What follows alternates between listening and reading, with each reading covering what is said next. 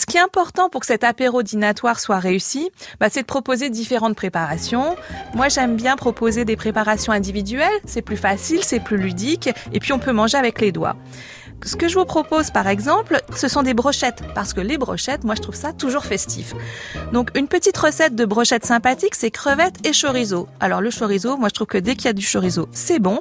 Donc pour ces brochettes, vous pouvez faire mariner vos crevettes un peu au préalable dans un peu de jus de citron avec de l'ail, de l'huile d'olive, on va dire une trentaine de minutes au réfrigérateur.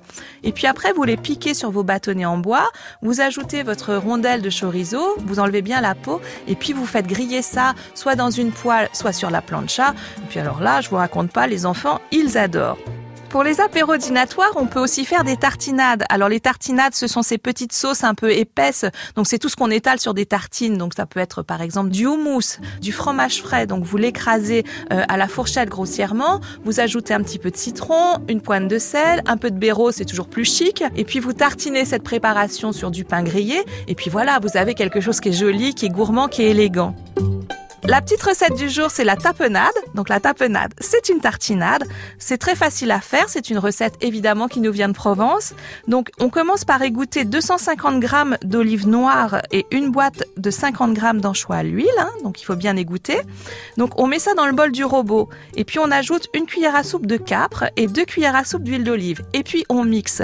Alors suivant les goûts, vous pouvez mixer plus ou moins finement. Moi j'aime quand il y a un tout petit peu de morceaux. Je trouve qu'il y a un petit peu de texture. Donc c'est intéressant mais vous pouvez aussi les mettre très lisses. Moi, ce que j'adore mettre dans cette tapenade, donc qui est une recette assez classique, c'est quelque chose qui n'est pas du tout académique, des petits grains de fenouil. C'est l'ingrédient secret de cette tapenade. Je trouve qu'ils apportent un côté anisé qui est tout à fait excitant. Vous allez voir, tous vos amis vont vouloir vous piquer la recette. Donc voilà, moi je me suis occupée de la partie cuisine. Bah pour la partie boisson, je vous laisse faire. Le marché d'Anne Taillade. À podcaster sur francebleu.fr.